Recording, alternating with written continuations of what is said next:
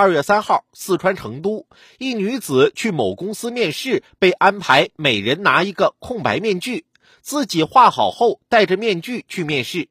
当事人曾女士称，面试官也戴着面具，整个过程是正常流程，提问的问题也都是常见的。开始还不大理解这种面试方式，后来想着这可能是对社恐人士比较友好。这真要是社恐人士，估计整个招聘过程到 HR 打电话通知面试，社恐的人拒接陌生来电这儿就结束了。我倒是在想，是不是其实真正的面试内容就是空白面具上画画，至于你和面试官沟通的内容，根本只是虚晃一枪。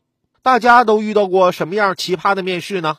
我觉得面试中最奇葩又最常见的一个情景就是，面试官问你。你为什么来应聘我们公司？这还用问吗？当然是因为你们发布了招聘信息呀！看到你们信息，我就来了呗。